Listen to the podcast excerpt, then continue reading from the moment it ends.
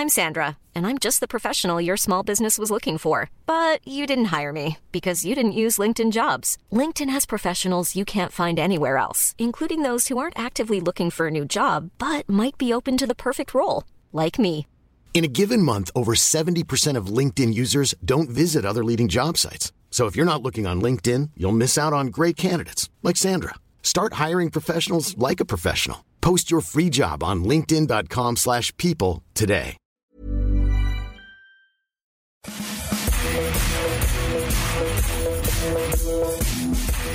Salut à tous, bienvenue dans le FC Stream Team. C'est vendredi et une fois n'est pas coutume, Martin Mosnier est absent.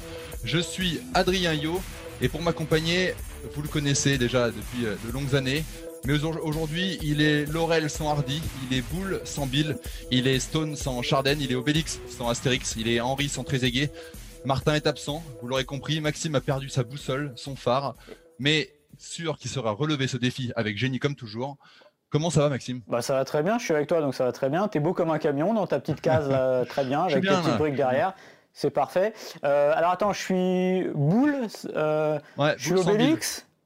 Et Laurel et Hardy, lequel? Là Il y a un truc là. Je- Exactement. J'ai l'impression que te tu veux, cacher- faire, tu veux faire passer un message là. Pas te cacher, on a préparé cette petite surprise avec avec Martin parce qu'on sait que dans la FC dans le FC Stream Team, vous aimez bien ces présentations de, de Maxime, donc on voulait pas déroger à la règle et même si Martin est absent, eh bien on voulait quand même vous faire profiter de ses talents d'écriture. C'est c'est grand talent d'écriture. D'ailleurs, il n'est pas là parce que tout simplement, parce qu'il dit tout le temps, Ma- Martin, il dit tout le temps, oui, Maxime, tu viens deux minutes avant l'émission, tu prépares rien. Bah, Martin, il n'a pas eu envie de, envie de venir aujourd'hui. On lui a dit Non. les sujets à 13h, à 13h il a fait. Non, non, pas pour moi. euh, on va parler de. Maradona. Mon joueur préféré, c'est Moravchik. Maradona, moi, je m'en fous complètement. Donc voilà, ça, c'est Martin Mossier. Voilà, c'est le vrai visage de, de l'homme qui fait le sympa devant la caméra et devant le micro, mais qui est pas si sympa que ça. Non. Trêve de plaisanterie, il avait un petit souci, il pouvait pas être là, donc on lui souhaite euh, bah, bon courage pour cette journée qui va être, à mon avis, très sportive. Exactement. À la Bon semaine prochaine, et, Martin. et bon courage pour pour son fils aussi parce que c'est lui qui est malade. On va le on, on dévoile rien mais on le dévoile quand même. Mais imaginez si vous avez des enfants en bas âge ou si vous en avez eu, imaginez ce que c'est un enfant en bas âge qui est malade, c'est du sport, c'est la... Ah oui. Je sais pas à quoi on peut comparer ça, mais c'est très très chaud. Exactement. On va passer au sommaire, Maxime, si tu le veux bien. Euh, on a trois gros euh, sujets aujourd'hui. Encore, Euh, gros, euh, Obélix, tout ça, euh, Ça n'arrête pas. Un sujet Maradona. On se pose la question sur le, les ballons d'or que Maradona aurait pu recevoir dans sa carrière. Euh, évidemment, vous le savez, Maradona n'a- ne pouvait pas recevoir de, de ballons d'or parce que à l'époque où il jouait, les règles du jeu ne permettaient pas aux joueurs étrangers et notamment sud-américains de pouvoir recevoir la prestigieuse distinction. Donc on se demandera, on se demandera avec Maxime combien de ballons d'or aurait pu avoir Maradona s'il avait été éligible au ballon d'or. Deuxième sujet, on mettra un peu les, pieds- par terre. On va parler de Florian Thauvin euh, et un peu de l'Olympique de Marseille, mais surtout de lui. Il arrive en fin de contrat, il est toujours transparent en Ligue des Champions. On a l'impression que la saison dernière, où il était absent tout le temps, a été difficile à digérer. Et on se posera aussi surtout la question de son avenir. Est-ce que l'OM a intérêt à prolonger un joueur comme Florian Thauvin aujourd'hui? Mais s'il ne le prolonge pas, à qui le vendre et à quel prix? On sent que c'est très compliqué. Ce sera notre deuxième sujet avant euh, Marseille-Nantes euh, demain en Ligue des Champions. En Ligue 1, pardon. en Ligue 1 et on passera ensuite sur un, autre joueur euh, lyonnais cette fois-ci. On, se posera également la question de, son avenir. C'est Oussem Aouar. Oussem Aouar qui a été euh, sanctionné par son club et qui ne jouera pas euh, ce week-end avec, avec l'OL parce qu'il a refusé de venir s'entraîner après le match d'Angers, un match qui, n'avait pas, débuté. Il a refusé de venir jouer, de venir s'échauffer, de venir entretenir son physique à la fin du match. Il a été sanctionné pour ça. On se demandera où va Oussem Aouar. Maxime, tu dois nous euh, rappeler également où est-ce qu'on Euh, peut écouter ce- cette émission. Alors, il y a deux solutions. Vous allez sur eurosport.fr, vous en avez l'habitude, il y a un lien, vous allez cliquer dessus, vous l'avez sur votre ordinateur. Mais si vous voulez nous entendre, par exemple, sur votre téléphone en faisant votre jogging ou vos courses, c'est très simple. Euh, vous allez sur les bonnes plateformes de podcast, Spotify, Apple Podcast, Google Podcast, euh, Podcast Podcast, euh, Deezer, etc. Tous les trucs qui finissent par podcast. Vous nous retrouvez, vous vous abonnez, c'est important parce que ça vous permet d'avoir l'émission dans votre téléphone la semaine suivante et surtout vous nous mettez 5 étoiles parce que plus on a d'étoiles, plus on continue et plus on est content. Ça nous fait passer un excellent week-end, une excellente semaine et on est toujours très content de vous retrouver le vendredi suivant. Exactement. On débute donc avec euh, Maradona. On va se poser la question de sa place dans l'histoire. Euh, il y a quelques, quelques semaines, euh, nous avions fait sur sport.fr un, un, podcast Qui c'est le plus fort? On s'était posé l'éternelle question qui est le plus fort entre Pelé et Maradona? Parce que Maradona, évidemment, a une place à part et une place au premier rang de l'histoire du football, Maxime.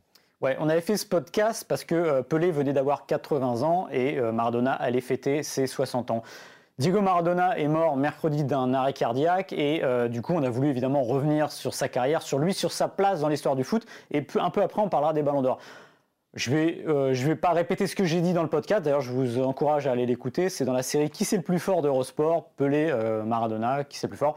Moi, ma réponse, elle est très simple. Je vous la fais très vite. C'est Pelé qui est devant. Mais la grandeur de Maradona, justement, c'est de m'avoir fait douter que bah, peut-être qu'il y avait quelqu'un qui était au-dessus de Pelé et que c'était peut-être Maradona.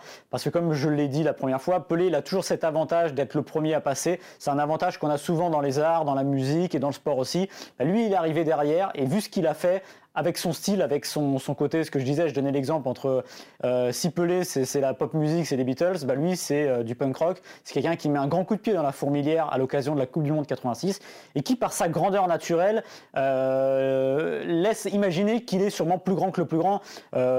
Aujourd'hui, Maradona, faut regarder ce qu'il a fait, si vous regardez les vidéos c'est ce talent pur, c'est de regarder euh, ce que vous verrez sur ces jongles où on a repassé des dizaines de fois depuis euh, mercredi, la, fameuse scène à Munich au stade olympique lorsqu'il s'échauffe. Il y a d'autres scènes aussi, vous le voyez faire des ailes de pigeon avec un ballon qui part euh, dans le ciel et qu'il rattrape sans bouger. C'est cette facilité technique, c'est tout simplement un don venu du ciel, c'est ce qui fait que pour moi, il est le deuxième parce qu'on a vraiment un extraterrestre tel que Messi, euh, son lointain successeur en Argentine, est aussi. C'est que des gens qui sont nés avec, euh, on dit des fois que des gens sont nés avec une cuillère d'argent dans, la bouche. Bah lui, il avait, euh, il avait de, l'or entre les pieds et il en a fait. Il a peut-être, il aurait pu être peut-être un peu mieux, mais parce qu'il a eu ses excès, mais n'empêche qu'avec ses excès, être arrivé à ce niveau-là et faire ce qu'il a fait, notamment, on en reparlera tout à l'heure pour les Ballons d'Or, son show de la Coupe du Monde 86, qui est la Coupe du Monde la plus délirante au niveau individuel. Il n'y a pas un joueur dans l'histoire, avant, après, qui a pesé autant sur le destin d'une équipe. Quand on caricature, on dit que Maradona était tout seul contre le reste du monde. On caricature évidemment parce que Valdano, Burruchaga, José Luis Brown, tous ces joueurs-là, c'était pas des peintres. Mais quand même, ce qu'il a fait, sans lui, une chose est sûre, l'Argentine euh, ne gagnait pas la Coupe du Monde. Ce que le Brésil a réussi à faire, son Pelé, notamment en 62, lorsqu'il était blessé euh, au, bout du, deuxième match, il me semble.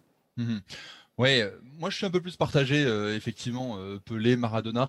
moi je trouve que Maradona, est-ce que tu venais de dire à l'instant, gagner une Coupe du Monde à, soi, à, tout seul, c'est quelque chose qui, place un, joueur, pour moi, au-dessus de, au de tous. Alors évidemment, il y aura toujours match avec Pelé, mais, mais réussir une Coupe du Monde comme il l'a fait, et en plus en mettant des buts de génie, on vous l'avez certainement vu et revu, le but, les deux buts d'ailleurs, la, main de Dieu et puis le, le incroyable face à l'Angleterre en quart de finale, mais on oublie aussi les buts face à, face à la Belgique en demi-finale cette Coupe du Monde, le fait qu'on se rappelle de 86 davantage pour la Coupe du Monde de Maradona que plutôt que la victoire de, l'Argentine, euh, pour moi, ça place, euh, ça place le bonhomme tout au-dessus. Et euh, voilà, il y a, ce qui fait aussi que c'est d'une tristesse absolue, c'est le personnage, c'est les larmes de Maradona après la finale de 90. Euh, et, j'ai relu des choses cette, cette semaine. Euh, il avait pleuré aussi également. Il en a voulu à mort au sélectionneur de, de l'époque de 1978 de ne pas avoir été sélectionné pour cette pour cette Coupe du Monde mmh. euh, que l'Argentine a gagnée en 78 sous, la dictature des, des, des militaires. Mais c'était une Coupe du Monde. Je pense que peut-être déjà Maradona savait qu'en loupant cette Coupe du Monde, il aurait du mal à, à rejoindre le, le roi Pelé ses trois coups et ses trois titres et que et ben finalement il aurait du mal à être légal en termes de palmarès. Par contre, en termes de jeu, voilà, je vais pas répéter ce qu'a dit Maxime, mais Maradona, c'est voilà, c'est de l'or dans les pieds, c'est incroyable et voilà, il, garde une place. Et, ce que je finirai en disant, en, évoquant euh, Pelé, euh, j'ai bien aimé la phrase de Pelé à, l'encontre de, Maradona juste après, après le décès en disant bah, j'espère qu'un jour on, jouera au ballon dans, le ciel tous les deux. Ça, montre bien que même Pelé le place presque à, son égal. Et quand on sait le l'ego qu'a Pelé, euh, dire ça même dans l'émotion, ça montre que voilà, on, considère les deux comme étant des, génies absolus.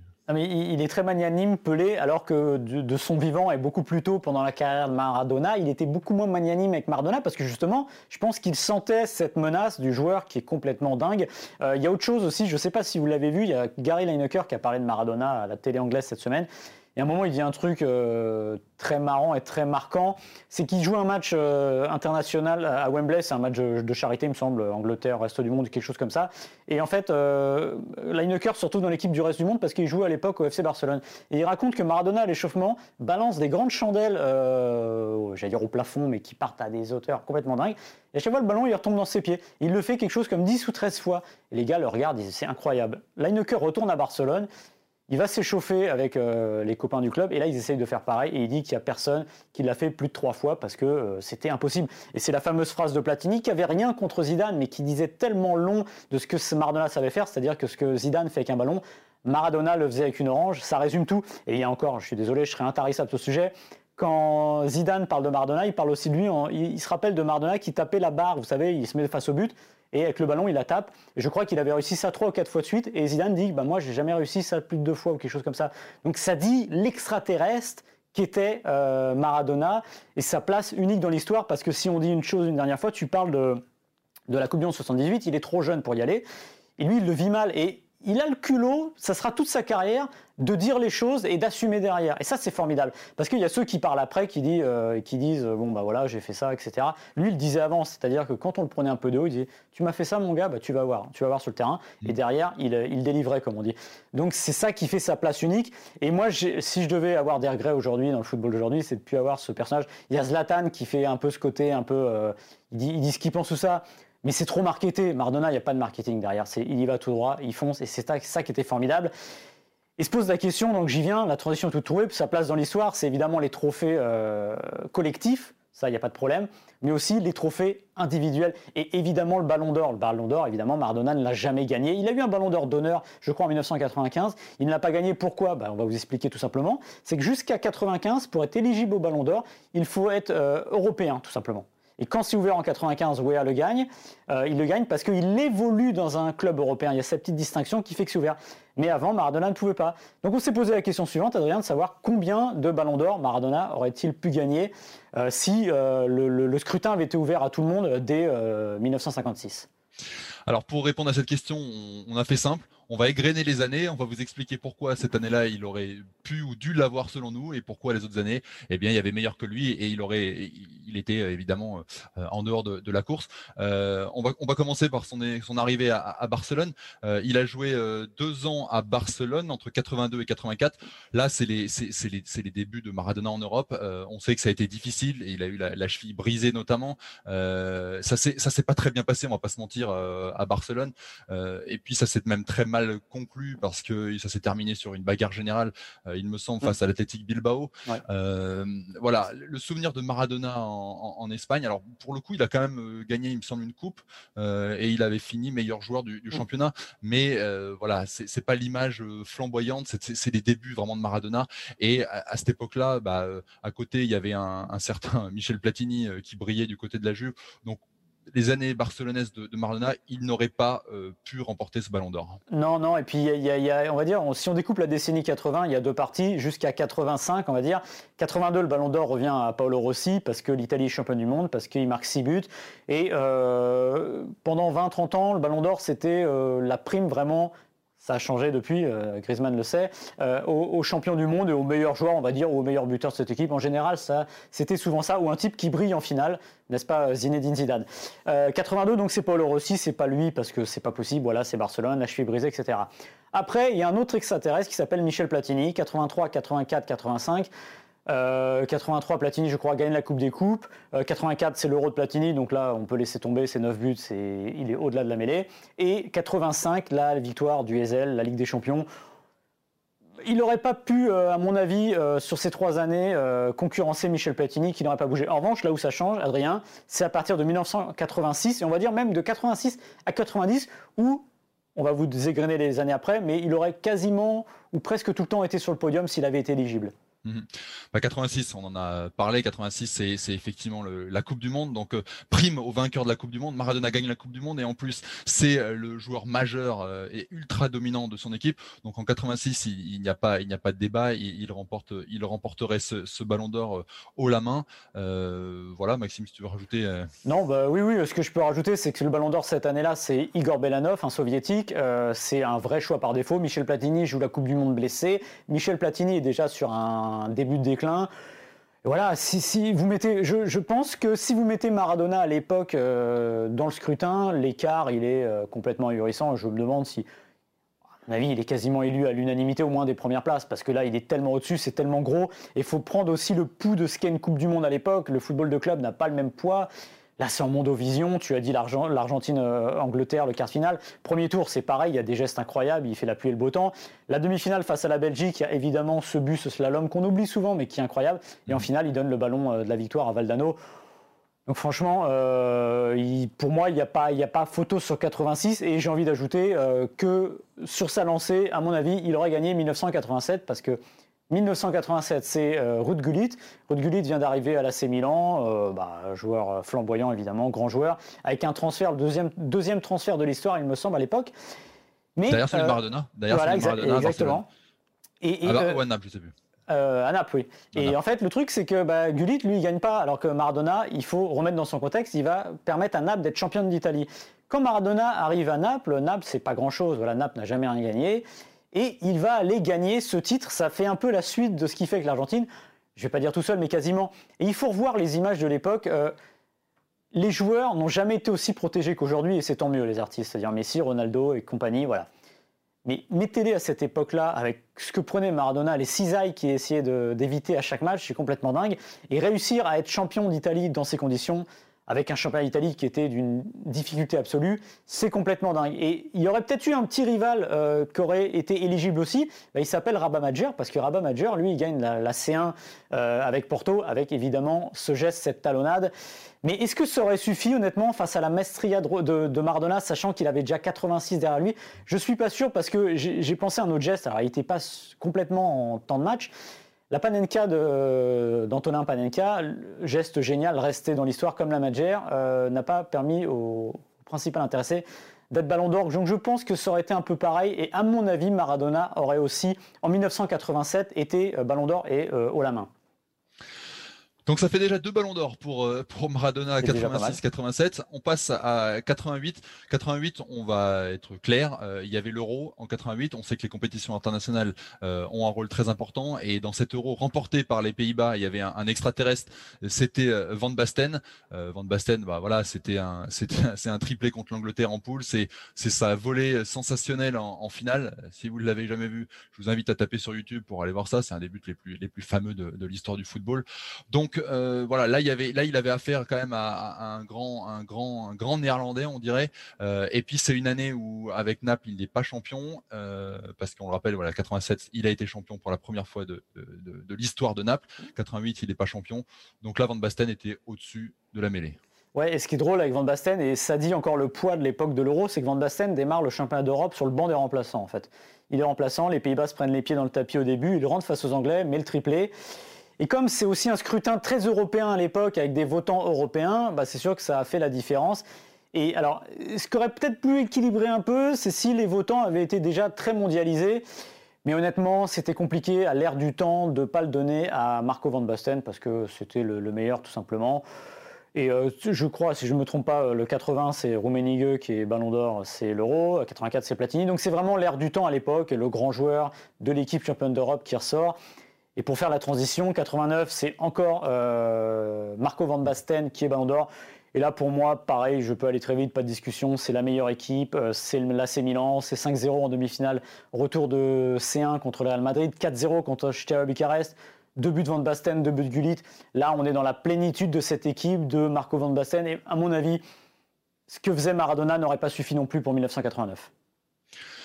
1990, il y a, un petit débat, même si là encore le, poids de la Coupe du Monde a, joué, parce que cette année-là, c'est Lothar Matthaus qui, gagne, euh, qui remporte l'Allemand, euh, euh, qui, gagne avec la, RFA face à l'Argentine justement. Alors le débat, il est, il est surtout là. Il est est-ce que la finale perdue par l'Argentine également a certainement joué d'un poids, et si Maradona avait gagné la Coupe du Monde 86, il aurait certainement remporté ce Ballon d'Or. Donc voilà, il y a, deux, il y a deux écoles. Soit on se place du côté bah, les vainqueurs de Coupe du Monde des vainqueurs d'Euro, euh, c'est un des vainqueurs d'Euro de Coupe du Monde qui doit gagner le Ballon d'Or. Bah, dans ces cas-là, il faut le donner à un Allemand, et donc c'est ce qui, ce qui s'est passé. Après, euh, moi, je, suis partagé parce que Maradona cette année-là, il est euh, de nouveau champion d'Italie avec Naples. il met 16 buts, donc gros, gros, gros champion. 16 buts aujourd'hui, ça paraît peut-être peu, mais c'est marquer 16 buts à l'époque en Serie A, c'était une sacrée performance. Et c'est pas un avant-centre? c'est pas un avant-centre. Donc en, performance individuelle, et puis donc il fait finaliste de, de, la, de, la, de, la Coupe du Monde. Donc pour moi, là, là il y a match. Toi, Maxime, tu es plus partagé? Non, non, moi je suis. Alors, sur je vais, on va refaire, on va faire, on va faire, on va refaire l'histoire tel que ça s'est passé. Mathéus, euh, Ballon d'Or, d'ailleurs, il gagne avec un, écart euh, assez ample sur Salvatore Schilacci, qui est euh, meilleur buteur du mondial. Euh, faut pas oublier qu'il fait une énorme Coupe du Monde, Mathéus, notamment un premier tour avec son match contre la Yougoslavie euh, à Milan qui est assez. Euh, il marque le ton voilà, de la Coupe du Monde. Euh, il marquera moins à partir. Il marque en quart de finale ce penalty et il refuse de tirer le penalty en finale parce qu'il ne le sent pas. Son penalty contre les Tchèques n'était pas super, super bien tiré, Tchécoslovaque d'ailleurs. Donc il refuse. Voilà. Mais Mathéus, c'est la tête pensante de cette équipe d'Allemagne. Et encore une fois, il y a le poids de la Coupe du Monde. Maintenant. Ce qu'on peut voir, c'est que si, évidemment, si l'Argentine gagne la Coupe du Monde, je pense en effet que Maradona est Ballon d'Or si évidemment il est éligible. Pourquoi? Parce que euh, c'est simple, tu l'as dit, il est champion d'Italie, ce qui est déjà énorme, euh, encore une fois, avec Naples, même si cette équipe de Naples est déjà un peu plus forte. Euh, et puis, il porte encore cette équipe d'Argentine sur les épaules, parce que le premier tour, il est compliqué. Il sauve l'équipe d'une main sur la, ligne, une main oubliée, voilà. C'est très récrac. En huitième de finale, les Brésiliens archi-dominent tout le match, tirent trois fois sur les poteaux. Éclair de génie à 10 minutes de la fin, il va dribbler je ne sais plus combien de Brésiliens, Cercanidia, ça fait but. Quart de finale au forceps contre la Yougoslavie. Euh, demi-finale à Naples, cette euh, demi-finale iconique dont l'Argentine sort aussi euh, vainqueur au tir au but. Et cette finale, voilà, c'est compliqué. Ce qu'aurait pu le perdre à la rigueur, c'était l'image qu'avait l'Argentine, cette image-là qui était plus flamboyante. C'était une équipe qui était un peu. Qui, qui, allait à l'arrache et qui avait pu on, se rappelait aussi pour les mauvais coups, parce que notamment, elle va en finale avec deux joueurs qui sont suspendus. Donc ça l'aurait peut-être un peu pénalisé, mais en effet, euh, s'il avait gagné la Coupe du Monde et qu'il avait été éligible, il aurait eu de fortes chances. Maintenant, s'il avait été éligible tout en perdant la finale, vu l'image qu'avait l'Argentine à ce moment-là, et déjà lui, la sienne, qui se dégradait un petit peu, on sait que le fair play, ça comptait. Moi, je pense qu'il n'aurait pas eu le ballon d'or, mais il aurait fait un deuxième. Et ce qui aurait fait, on va dire, entre 86 et 90, on aurait vu quasiment sur 4 ou 5 podiums facilement. Mais je pense que deux ballons d'or, ça me paraît très équilibré. Évidemment, il va sans dire que derrière, il ne pouvait plus le gagner parce que c'était terminé, c'était déjà la, grosse descente. Très bien. Alors, on peut replacer aussi dans. Alors, je suis désolé, je suis un tarissable sur j'adore ça. Euh, deux ballons d'or, ça l'aurait mis derrière Cruyff et derrière euh, Platini à l'époque. Et Van Bassen aurait mis le troisième en 92. Donc, déjà, ça donne le poids dans l'histoire qu'il aurait eu. Évidemment, maintenant, on est à 5 pour Ronaldo, 6 pour Messi. C'est un autre football, c'est une autre manière de récompenser les joueurs. Mais déjà, ça vous donne euh, à peu près la place qu'il aurait eu, c'est-à-dire très très haut. D'un gaucher à un autre, de Diego Maradona à Florian Thauvin, oui j'ai osé, euh, on va évidemment parler maintenant des affaires euh, du moment, de l'Olympique de Marseille, et évidemment de cet Olympique de Marseille qui en est à 0 sur 4 en Ligue des Champions, 0 sur 13 si on compte évidemment depuis 10 ans. D'ailleurs j'ai envie de dire que c'est un peu injuste de compter, de mettre sur le dos de l'équipe d'aujourd'hui tout ce qui a été mal fait avant. Évidemment, il y avait déjà Tovin, il y avait déjà Mandanda, mais quand même, c'est un peu dur. Mais bon, c'est une parenthèse. Et on va se poser la question euh, avec euh, Fabrice Lamperti, journaliste à la Provence, de Florian Tovin, de son avenir, d'un peu tout, parce que il était venu la première année, il avait fait un, pied de nez à Lille euh, pour venir à l'OM pour jouer la Ligue des Champions. Ça s'était bien passé. Il est là, il rejoue la Ligue des Champions et on a l'impression que ça ne va pas mieux sept ans après. Alors j'ai envie de demander, Fabrice, qu'est-ce qui ne va pas avec Florian Thauvin Ouais, salut Max, salut à tous. Il y avait Dimitri Payet aussi en 2013-2014, hein, lors de, euh, en plus de Steve Mandanda et, de Flotovin. Euh, Qu'est-ce qui ne va pas euh, pour Flotovin bah, Écoute, je pense que c'est un ensemble de choses. Hein. Bah, déjà, l'équipe ne tourne pas, donc ça facilite pas la tâche, de, la tâche d'un joueur offensif comme, comme Florian Thauvin.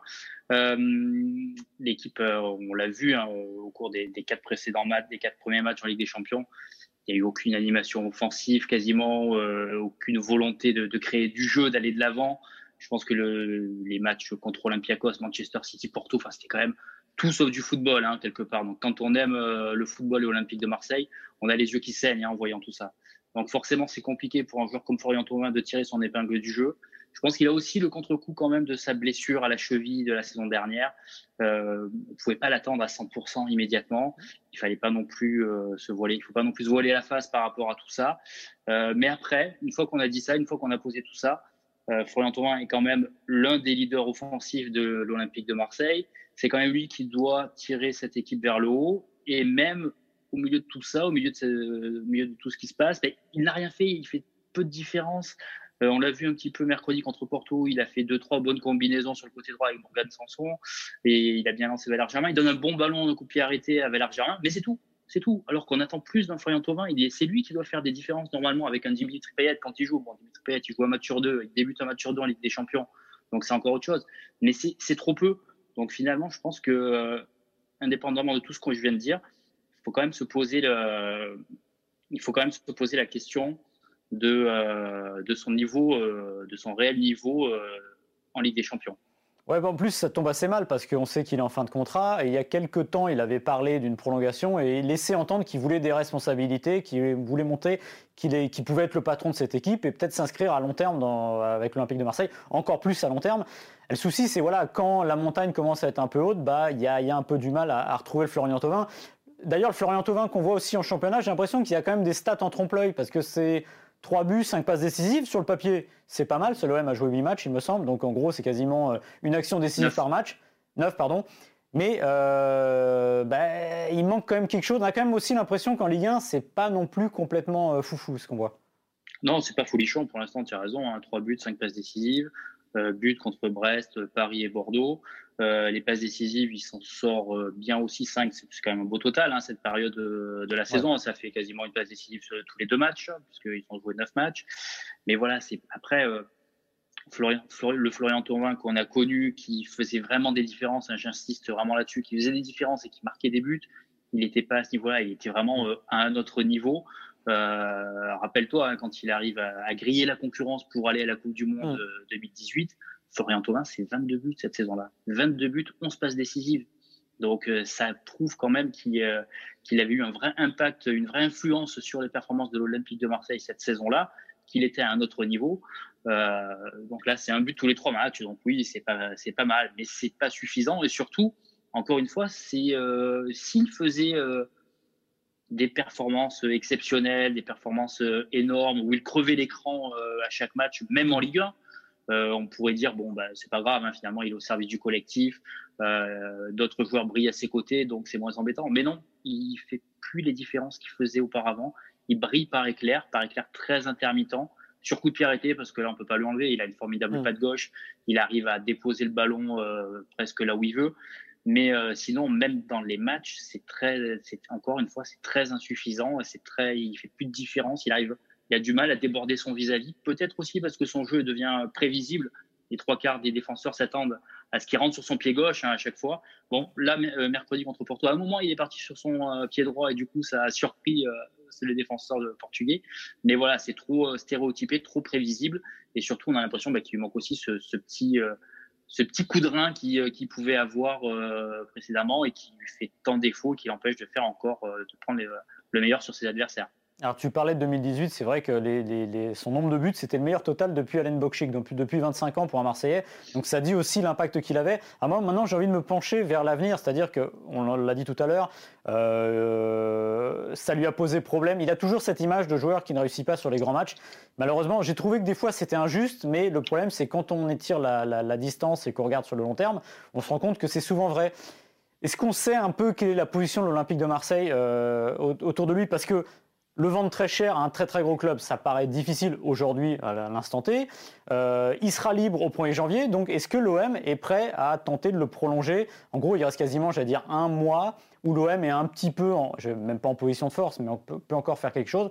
Et surtout, qu'est-ce que l'OM prévoit avec Florian Thauvin? On a l'impression que la situation est quand même très compliquée à ce sujet-là. Le vendre cher, je crois que ça relève du fantasme aujourd'hui. Hein. L'OM n'a jamais réussi à le, vendre cher par le passé. Donc, c'est pas aujourd'hui, à 6-7 mois de la fin de son contrat, que, euh, ça va se produire.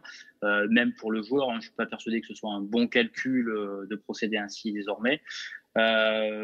oui, prolongation, pourquoi pas Florian Thauvin a envie que les dirigeants lui témoignent leur intérêt, hein, j'ai envie de dire, lui montrent qu'il est vraiment important pour eux il faut voir ça par plusieurs prises. Hein. Évidemment, il y a le côté sportif, mais il y a aussi le côté financier. Florian Thauvin euh, a 27 ans, donc il, y a peut-être la possibilité de faire un, gros contrat. Donc c'est une, donnée euh, qui a son importance, hein, encore, plus à l'heure actuelle. Donc voilà, l'OM va essayer de le prolonger. Il y a des discussions qui ont été entreprises avec euh, son entourage et Pablo Longoria, directeur du football de l'OM, qu'il connaît bien, parce qu'il voulait faire venir à Valence déjà. pas cet été, l'été d'avant. Donc voilà, mais c'est pas un dossier simple parce que c'est un gros salaire, parce que l'OM, comme tous les clubs français, ou l'immense majorité des clubs français, connaît des difficultés économiques à cause, pas seulement à cause du Covid. Hein, le Covid n'a fait qu'amplifier la, situation déficitaire de l'Olympique de Marseille. Donc voilà, c'est tout un équilibre qu'il va falloir trouver. Euh, après, il va falloir voir quels seront les, les autres clubs qui vont vraiment s'intéresser à Florian Thauvin, parce que Florian Thauvin, s'il est encore là, c'est aussi parce qu'il n'a jamais eu les clubs qui, euh, qui l'intéressaient à lui. Et lui, ce qu'il veut, c'est être dans le top 10, top 15 européen. Mais aujourd'hui, il n'y a aucun club de ce calibre-là, aucun club de ce niveau-là qui s'intéresse euh, réellement à lui. Donc, est-ce que sa liberté contractuelle peut changer les choses? C'est possible, mais après, euh, si c'est euh, pour se retrouver trois ou quatrième choix euh, au Bayern, par exemple, est-ce que ça en vaut le coup ou pas? À voir. Tu parlais du, du, Bayern, tu parlais auparavant de, Valence avec Longoria qui, avait essayé de le faire venir. on a vu fleurir ces, derniers jours une, une info, une rumeur qui pourrait l'envoyer du côté du, Milan. Est-ce que ça c'est complètement illusoire? Est-ce que c'est quelque chose qui, qui pourrait être envisagé? Non, écoute, je pense que ça, fait ça peut faire partie des, des possibilités. Hein. Je t'avoue que pour être totalement honnête avec vous, j'ai, j'ai pas d'infos sur l'intérêt réel ou supposé du, du Milan AC. Et après, encore une fois, des joueurs libres de 27 ans, forcément, ça va intéresser les, les uns et les autres. Après, euh, il faut voir ce qu'ils peuvent mettre en face de leur, de leur intérêt ou de leur, leur supposé intérêt. Euh, prime à la signature, contrat sur combien d'années, etc., euh, etc. Après là, on est encore, on, arrive début décembre. Euh, ouais, c'est à partir du 1er janvier que les joueurs vont pouvoir commencer à, à signer ailleurs, les joueurs libres en tout cas. Mmh. Donc, je pense qu'on commencera à y voir plus clair à ce moment-là. Mais après, est-ce qu'un joueur comme Florian Thomas va pas un peu attendre avant de, de s'engager quelque part? C'est une possibilité aussi, parce que pour l'instant, on l'a dit, la première partie de saison est pas terrible. S'il fait une deuxième partie de saison meilleure, ben, sa cote va forcément grimper et d'autres clubs vont, vont, se réveiller et venir taper à la porte. Et c'est peut-être là qu'il pourra euh, décrocher un meilleur contrat si jamais il décide de, de, partir. Moi, je vois bien un petit axe droit au Bayern de Munich, Bounassar, euh, Florian Thauvin. Ce serait pas mal quand même. Ça, la grosse ça rappellera les souvenirs. voilà, exactement. Merci, merci Fabrice. Fabrice Lamperti, vous pouvez retrouver évidemment au quotidien dans la Provence. Merci, il nous a éclairé de ses lumières sur le sujet. Florian Thauvin. Avec plaisir les gars, merci. À bientôt. Allez, on enchaîne avec notre troisième et dernier sujet sur euh, Oussem Aouar. Aouar qui ne jouera pas face à Reims dimanche euh, à 13h. Euh, et pour cause, il a été sanctionné par son club de l'Olympique lyonnais d'un match. Pourquoi? Parce qu'il a refusé, lors du précédent match à Angers, de venir s'entraîner à l'issue du match sur la pelouse, prétextant un état très dégradé de la pelouse et comme il revenait d'une blessure aux adducteurs, euh, il avait peur de, de, se blesser. Euh, donc il y a eu voilà, il y a eu discussion, c'est revenu aux, oreilles de, de Juninho et, et, Juninho en accord avec les, le, directeur général et en accord avec Jean-Michel Aulas, euh, ils ont décidé de le sanctionner d'un match. nous ça nous pose question avec Maxime parce que Oussem Aouar, il y avait déjà eu il y a quelques il y a quelques semaines euh, sa non-convocation en équipe de France. Finalement, il est revenu avec la blessure d'un autre joueur. Euh, on se demande où va finalement Oussem Aouar? Bah, c'est compliqué Oussem Aouar. On va, on, va, reculer un peu dans le temps, revenir euh, cet été.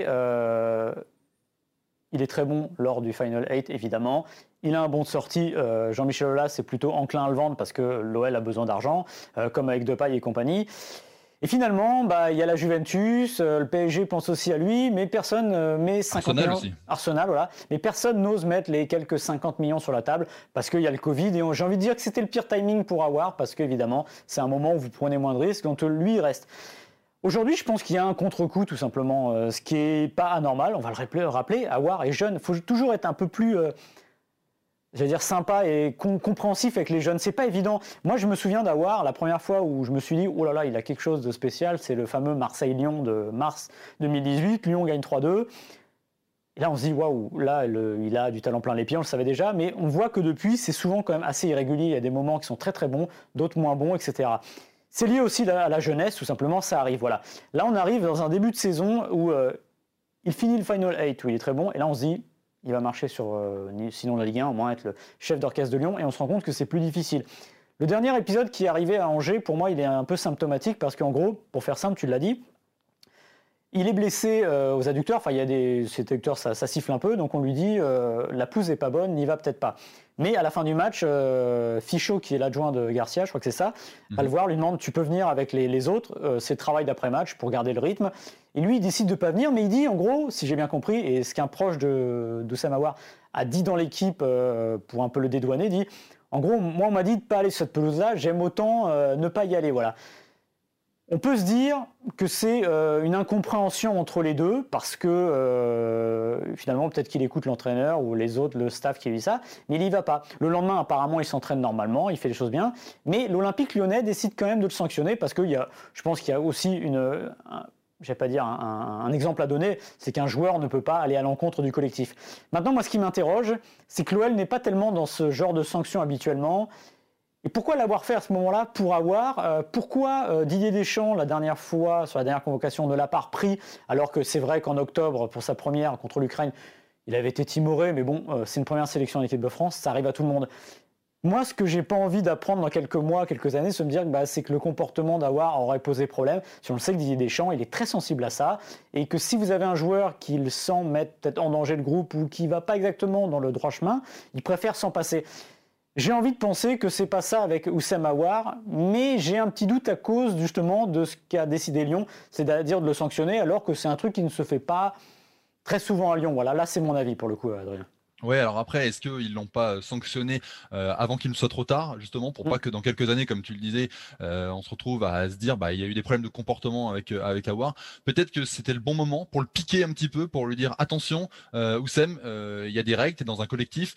certes, aujourd'hui, les, les, jeunes footballeurs, on sait très bien, on leur monte un peu le, le bourrichon, c'est ta carrière avant tout, c'est c'est très individualiste, mais euh, tu es obligé de t'inscrire quand même dans un dans un collectif et on voit que Lyon, voilà, depuis quelques quelques quelques match maintenant euh, reprend un peu le dessus, ça va mieux. Euh, il faudrait pas qu'on laisse avoir sur le sur, le côté, donc on, lui fait comprendre euh, d'une certaine manière. Bah écoute, voilà, ici, c'est pas les joueurs qui, décident parce que sinon ça va commencer à être la ça va commencer à être la foire.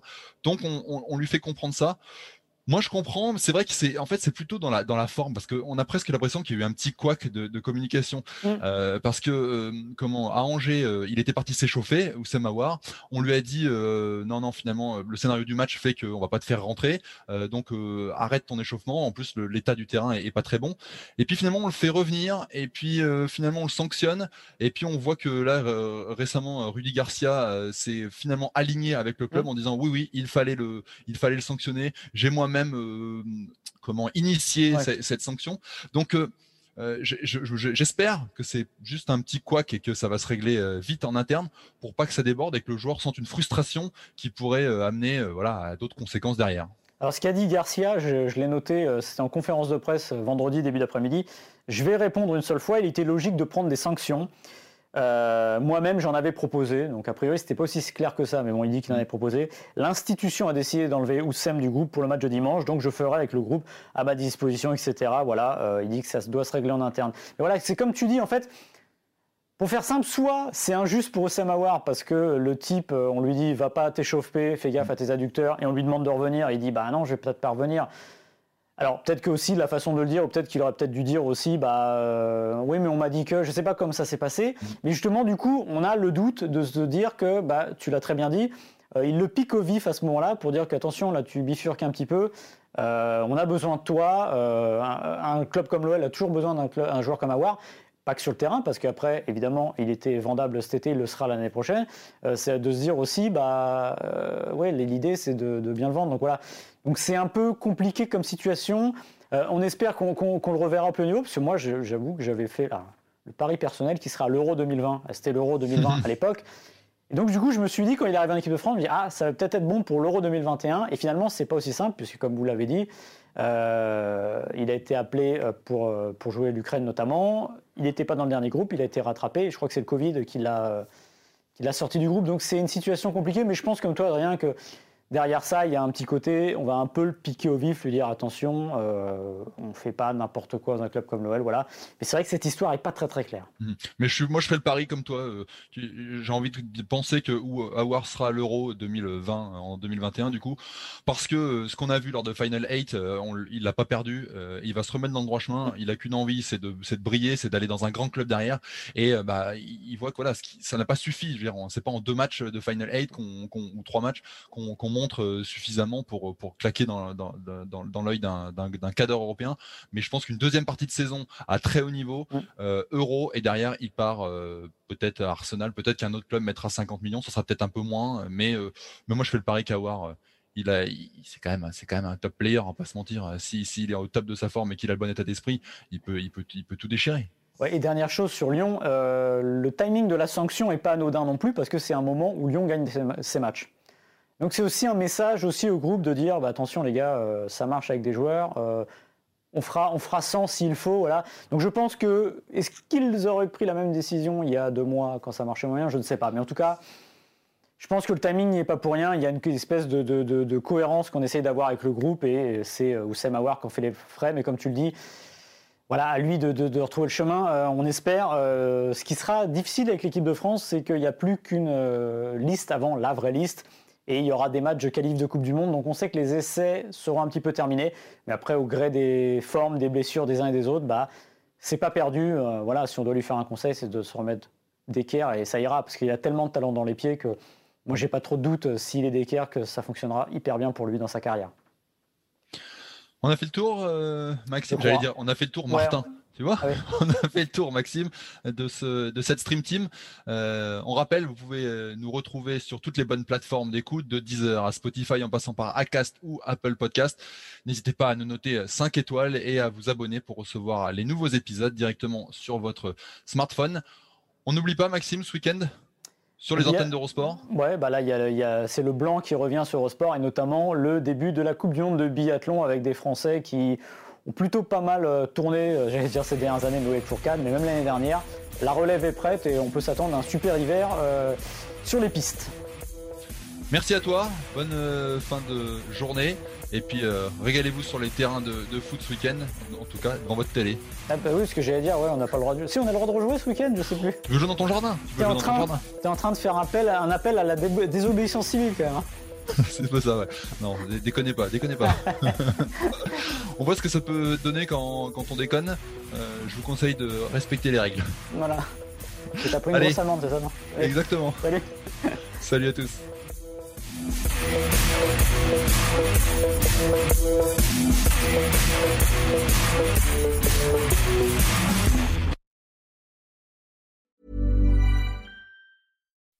When you make decisions for your company, you look for the no-brainers. If you have a lot of mailing to do, stamps.com is the ultimate no-brainer. Use the stamps.com mobile app to mail everything you need to keep your business running with up to 89% off USPS and UPS. Make the same no-brainer decision as over 1 million other businesses with stamps.com. Use code PROGRAM for a special offer. That's stamps.com, code PROGRAM.